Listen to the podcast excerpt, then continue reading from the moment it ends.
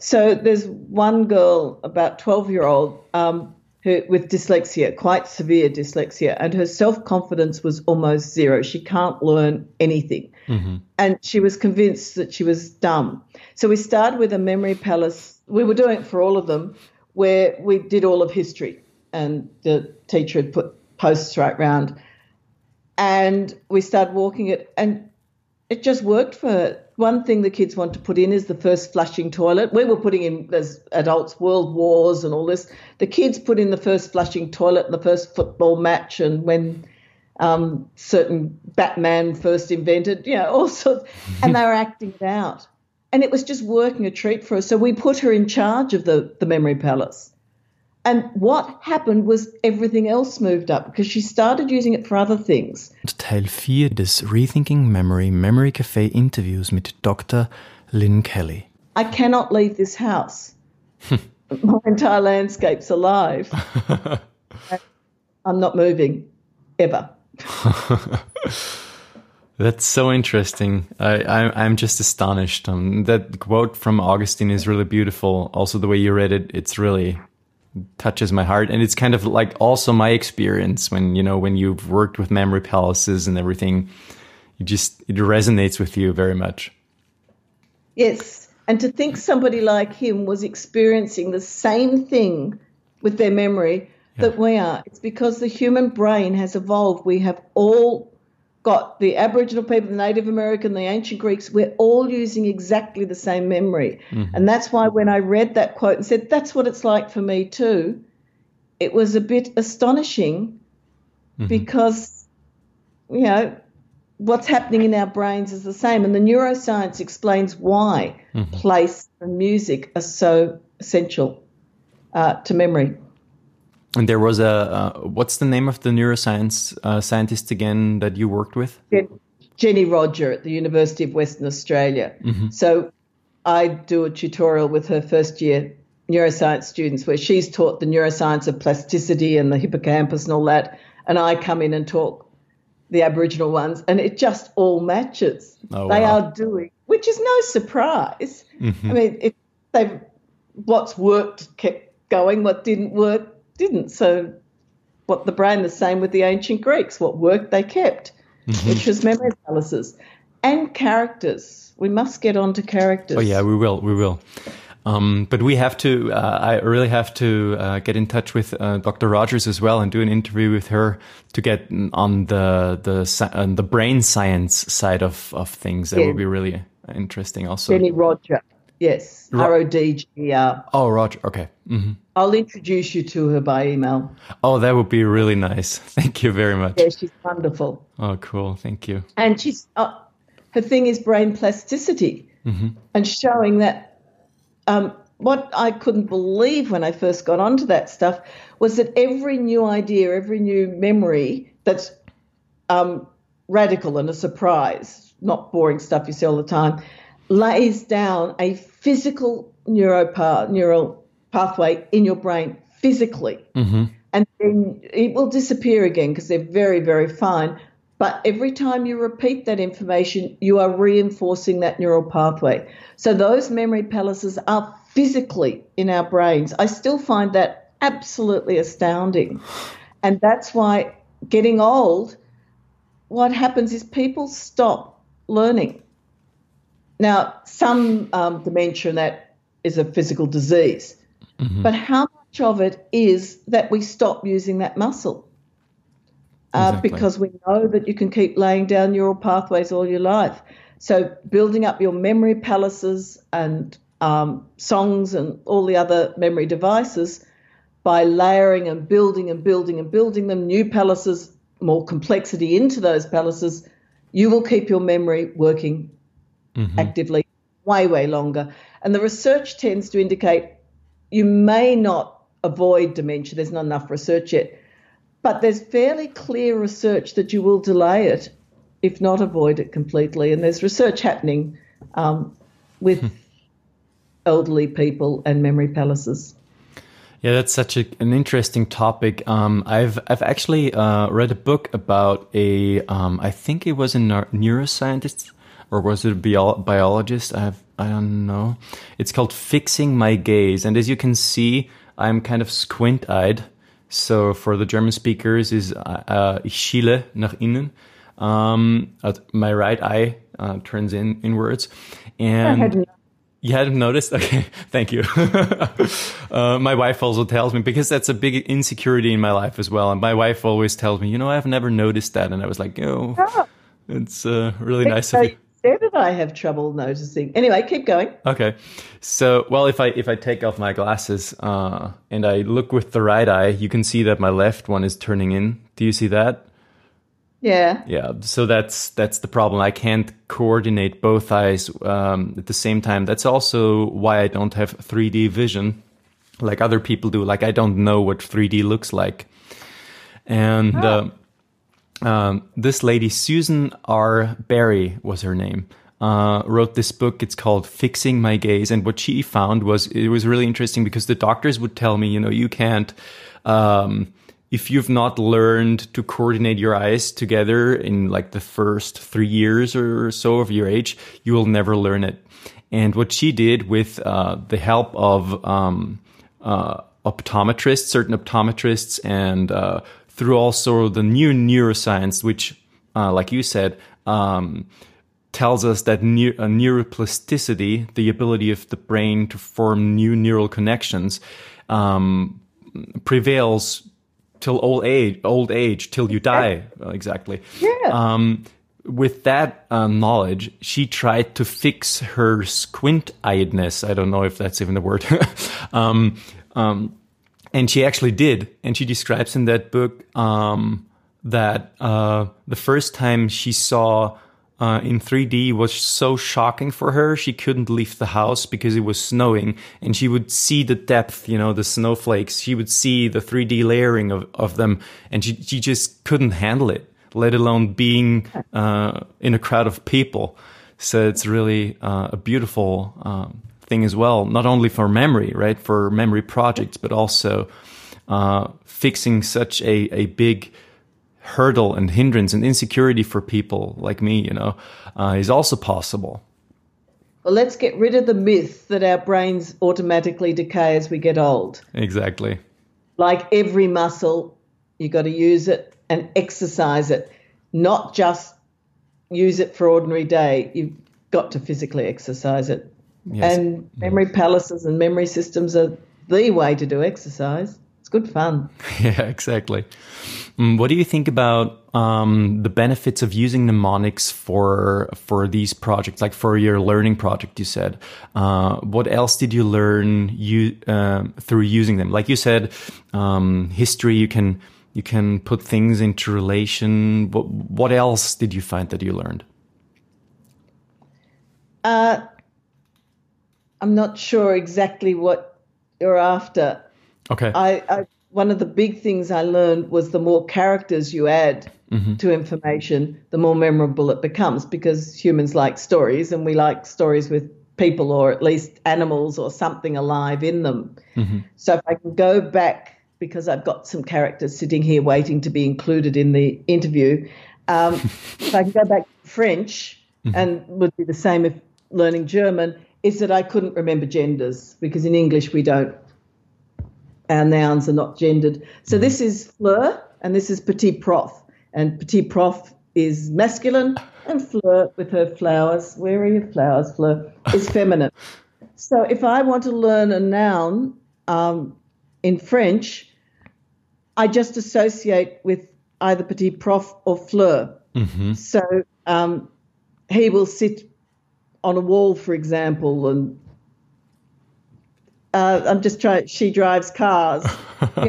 So I've got the genders just by adding these characters. Now we tried this at a primary school, mm-hmm. and the vocab that week they did just by adding the bears. Uh, the kids all got every single one of the genders right wow. because I played with them and they're so different that those associations worked. Maths, mathematical tables this is Sebastian. Mm-hmm. Sebastian. Um, he's very good at expressions. He's got magnets, so he, he sort of worries about oh, things. cool. He's gorgeous. Um, ooh. So Sebastian does mathematical tables with Rapscali, but he's not here. It's a long story why. So the maths tables are almost impossible to remember, and people learn them in order. Once one is one, you know, three mm-hmm. fours, 12, four fours, 16. You'll know the rhythm, but when you want to do a maths table, as a senior maths teacher, I can tell you I do not want people working their way all the way through them. They have to be known individually. Mm-hmm. So Bass, Sebastian, and Rapscali act out them. So what we did was got the students in art, mm-hmm. and art and music should be in the heart of every curriculum and used for everything else, not on the peripherals to be done on a Friday afternoon. Mm-hmm. And if mm-hmm. we need the kids for anything else, we take them out of art and music. So the kids in art drew them. So for six eights of 48, which is the one in the book, oh, so Bass, he's got his picture in the book. You've seen him. um, they act out. So six is always sticks, eight is always gate, 40 is always naughty. So they had to create a story where connecting. So they've got Bass and, Bass and Rapscali. I'll tell you why he's Rapscali in a moment. Picking up sticks, they go mm-hmm. and rest on a gate, and the gate's a naughty gate and knocks Scully flying, and his sticks go everywhere. So the students drew that picture so if ever they need six and eight, they go skit, skate, naughty gate. Oh, cool. It'll come quickly. They only do those images for the tables they don't know. They don't do all of them. Mm-hmm. So we pre-test them and do them. And uh, it worked really well. The art teacher was able to do some of the art curriculum with them, and they built up these books. If they forgot a table, they go back to their, their books. So that worked really well. Now, we couldn't call these characters ancestors. They're based on um, indigenous ancestors, or the Pueblo call them Kachina. Um, any use of that would be um, inconsiderate uh, misappropriation of mm-hmm. culture. So Paul Allen, the art teacher, and I tried to come up with a name. So we decided to call them Cheekies. Don't. We then got we googled Cheekies and got a lot of images of bottoms. so that had so Paul came up with rapscallions. And in English, rapscallions, they're cheeky little creatures. Um, and it's very cute seeing a seven year old without teeth going rapscallions. So the staff made them in craft, in art. They actually made characters mm-hmm. and then they got their characters to talk to each other. So when they did persuasive text, for example, where you've got to write an essay that argues a case, we would get somebody else's rapscallion, put it in front of them, and say, um, that rapscallion disagrees with you, says you're talking rubbish. All their essays, when they redid them, became much, much stronger huh. just by having a character sitting on the table that they had to argue with. Huh. That simple change. So in physics, in science, they were doing force. Um, so they all did force and did experiments and things. And a week later, this is a primary school that goes from prep to to 12 year olds, mm-hmm. 14 year olds. But force goes right across the curriculum. So a week later, I said to every student individually, Do you remember doing force in science? So that put into context. Yes. What is a force? Three out of 70 told me it was a push or a pull. Hmm. The rest told me it's when your parents make you do something you don't want to do, or half of them said to me, May the force be with you, which is wonderful for advertising for Star Wars and appalling physics. so the music teacher, Joseph Bromley, so here we are, why music's in it, created a little song uh, using the Imperial March from Star Wars. Force is a push or a pull. You can't do it without the actions. Force is a push or a pull. I won't sing it for your sake. Mm-hmm. And they all did that in music and then did it again in assembly, then nothing for a week. A week later, I used exactly the same questioning and I got 70 out of 70 said a force is a push or a pull, did the actions, and laughed. and that laugh told me a whole lot. Oh, yeah. So I'm not saying sing everything, but sing definitions, sing fundamentals, do art for the fundamentals and then you're back to the old idea that I've keep going on and on about you've grounded your information and you can layer higher levels on top of it. That's so fascinating. so, but uh, there are still very people. Like, what's that? Sorry? My bears were very happy that they got to appear. uh, there are still people out there they're they are a little skeptical you know? They say you know mnemonics do not work for me. I'm just not a visual person. I can't imagine anything like i get this all the time. What would you say? I've just discovered since i wrote memory craft that i have aphantasia. Mm-hmm. i don't have any visual images. I gather other people actually see things. Imagine an apple lake and i've always assumed that that was a metaphor uh, so I have no visual memory. I just didn't know other people did. But I still have the concept of these images. I probably use stories more, mm-hmm. um, characters more than people who can create these images.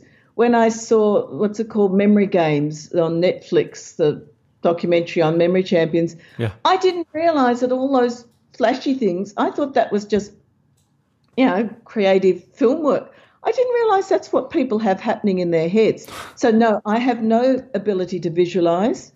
It still works. Your brain. So, when I read all these things about creating images, mm-hmm. I always assumed that that was sort of, you know, I've got some fuzzy thing in the background somewhere, but I can't see it. There's no color, there's no definition. Mm-hmm. It still works. And as for creating stories and imaginative things, um, I have yet, in a, when I've done umpteen workshops, I have yet to have anyone who, once they start and relax, won't start doing it. So some of the students use Pokemon, some of the adults use film characters as their, their rapscallions, or be very careful not to use members of the family mm-hmm. because the, some of the combinations that you get unexpectedly will incre- include violence or something or something sexual and I originally had my granddaughters in it. They got moved out.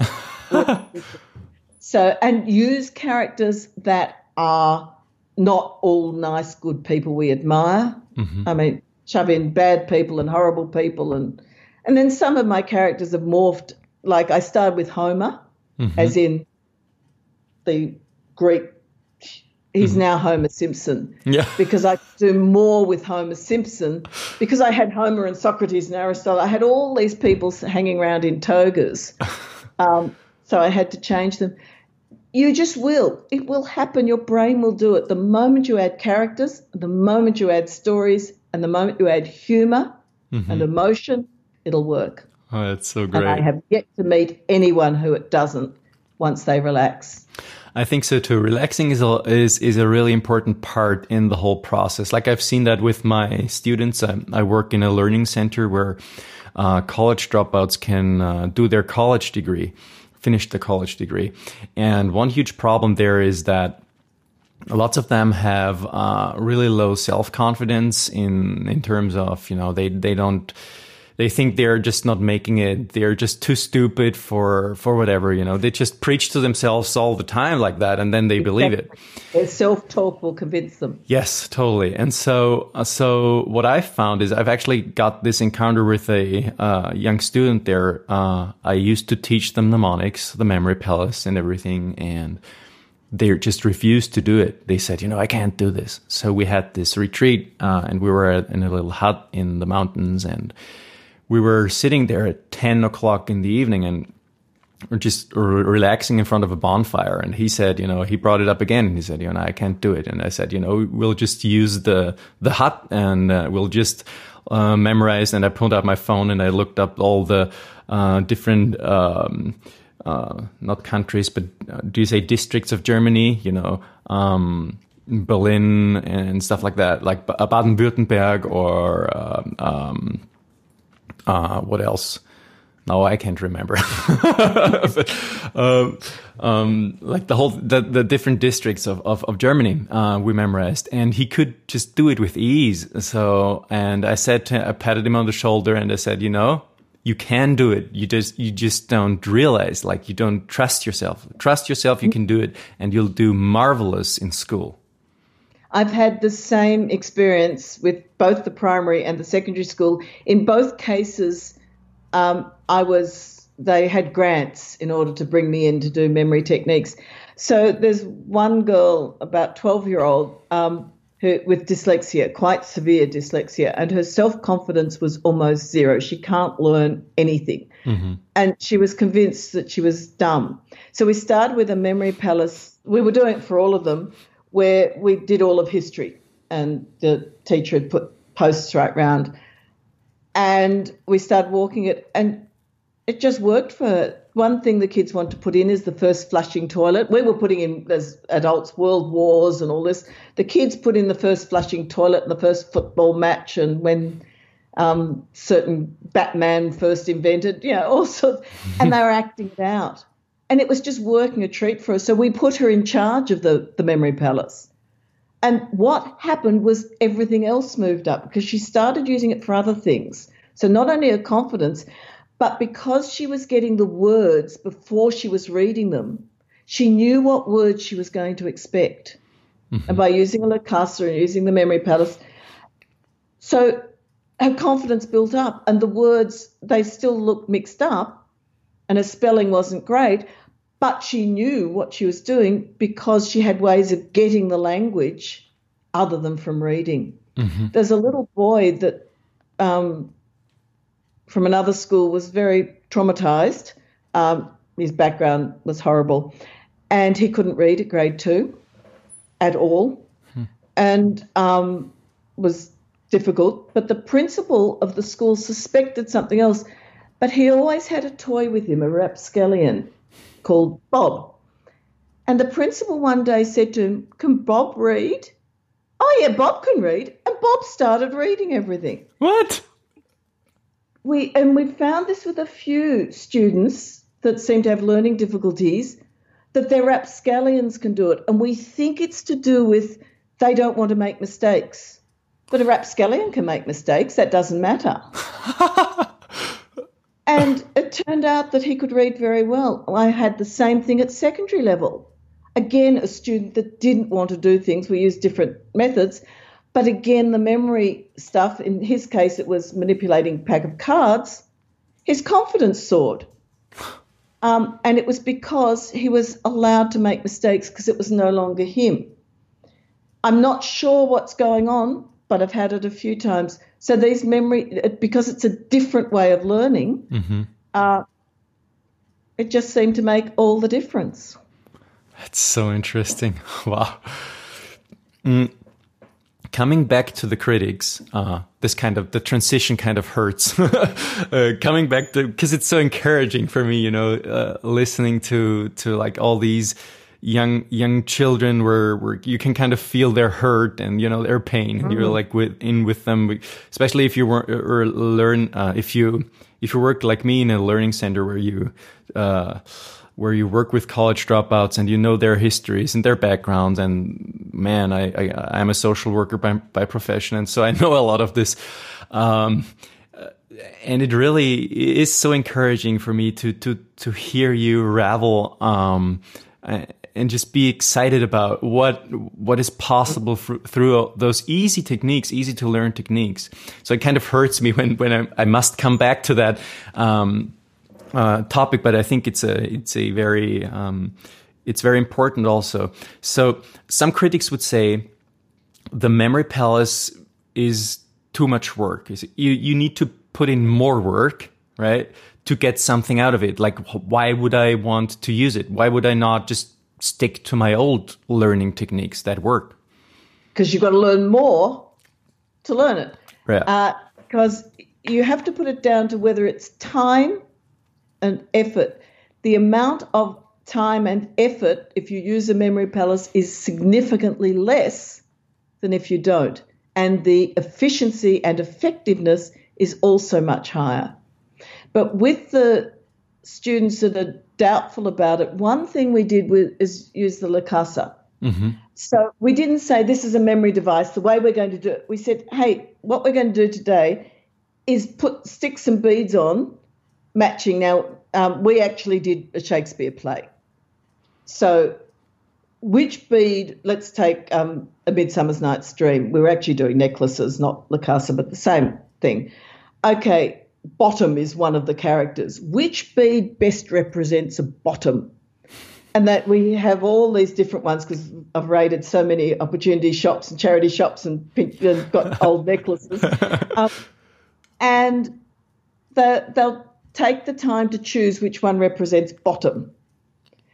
And that alone has got that character in there. You know, which one's the fairy queen? Oh, it's got to be the pink, pink one, you know.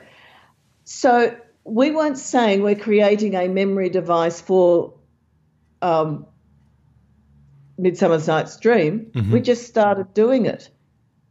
And by the time they worked out that it was a memory device, it was already working. And they were amazed. They could go, oh, there's bottom, there's the fairy queen, there's, you know. Um, so that experience told them that this was going to work. Then we explained what we were doing. Mm-hmm. Um, and so I've had other people doing these just to test that it's not me, it's the method, you know. And it certainly is, it's not me. uh, so that that just works. But I'm learning now not to explain the method till we've already had some experience of it. Mm-hmm. What do you think? Um, does a person miss out on who sticks to standard learning techniques uh, as opposed to mnemonics? Fun.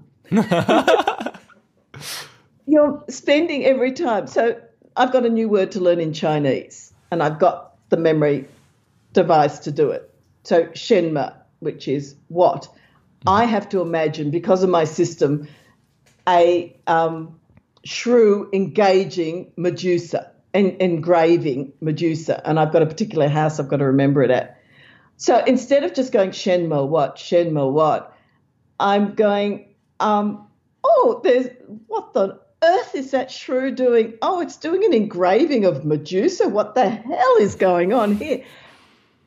It's funny. It's stupid. The stupider it is, the more mem.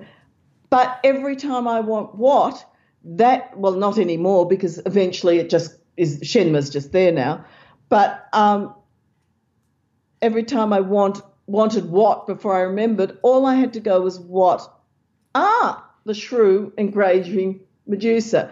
The thing is, I've watched kids in class doing this, especially with their maths tables. Mm-hmm. Um, Bass just want to appear again, Sebastian. Uh, they'll they'll be sitting there doing, and they'll start laughing. Mm-hmm because their stories have come back and their characters have come back.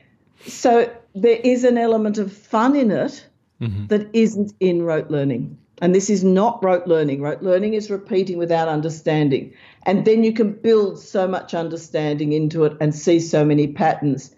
Your brain can't stop it, and there's novelty, so it's being laid down and remembered. Uh, I could not do Chinese without my memory palaces and without I'm using a bestiary. Mm-hmm. Again, um, I'm using the bestiary. So that's why Shen, I did um, shrew and, and, and um, engraving because that's from my bestiary. SH mm-hmm. is a shrew, EN is an engraver, and M is, ME is Medusa. So I'm using that bestiary to put together those words and get those characters. And it's just fun. and then I sit in front of TV drawing them because it amuses me. That's great. What advice would you give our listeners who are still maybe a little hesitant with trying out mnemonics? Why are you hesitant? It's, what happens is in your head. Nobody else knows. I cho- carefully chose that story to not be one that I'm not going to tell you about.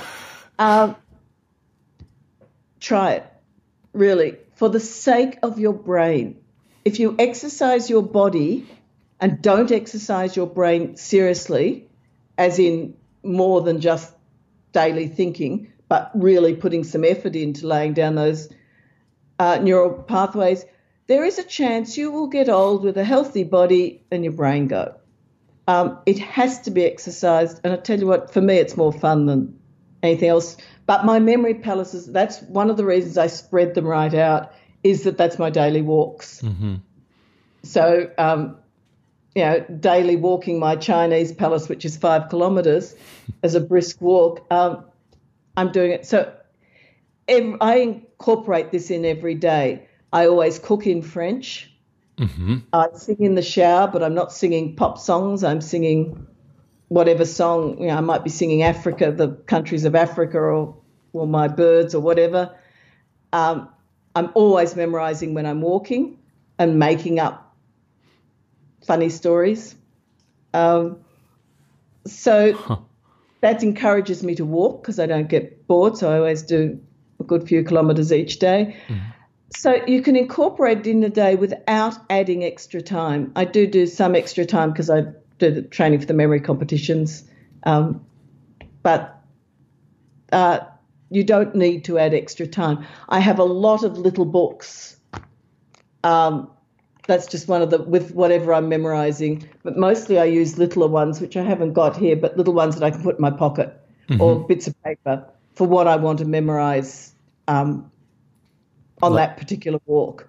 And that's fun, or creating a new memory palace. It's just fun, and I'm not adding any more time to my day. And when reviewing, uh, do you set aside time for review as well? Well, some of those walks will be reviewing. Mm-hmm. It won't always be new knowledge. Um, it'll be reviewing as well.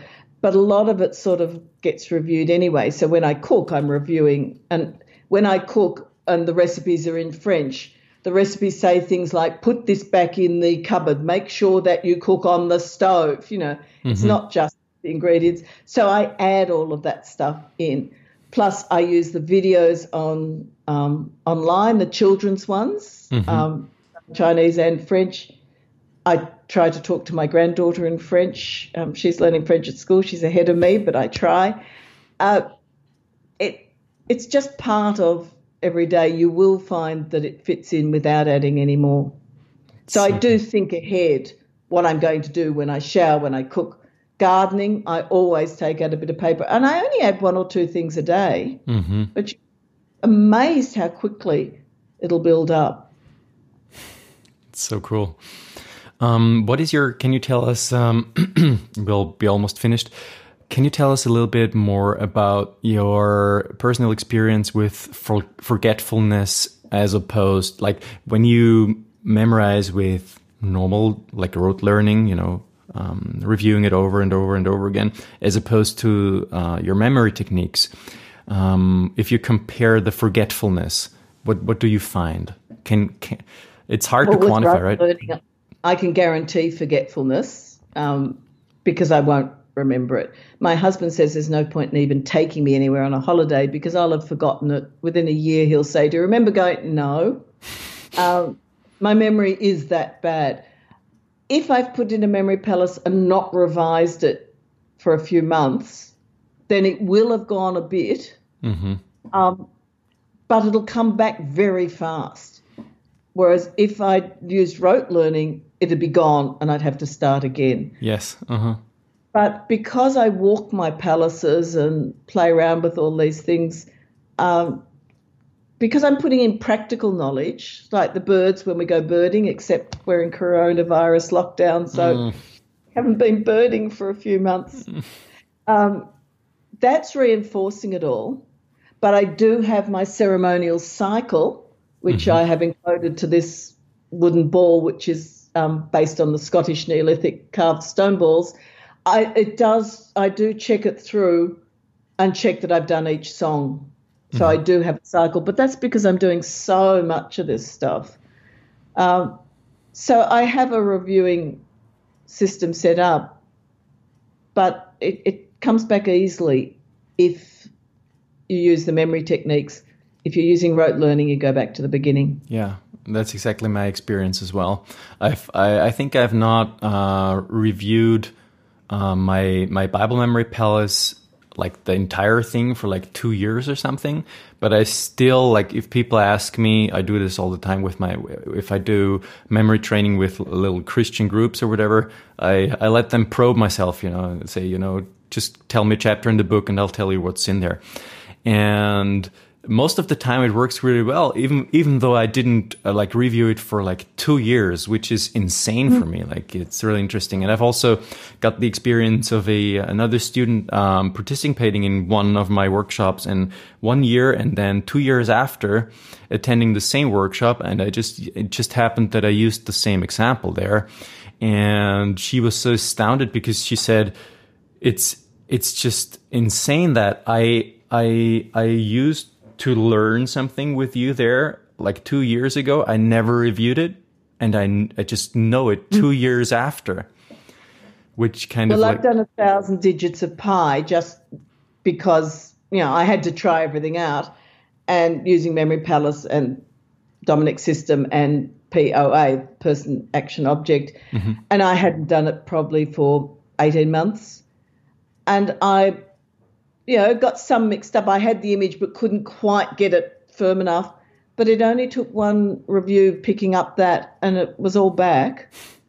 Um, and it, it is astounding. It's in there somewhere, and the neuroscience will tell you that it's in there somewhere. But without the cue, mm-hmm. without the hook, you can't get it back. And that's what memory palaces are. They are actually the hooks to recall information.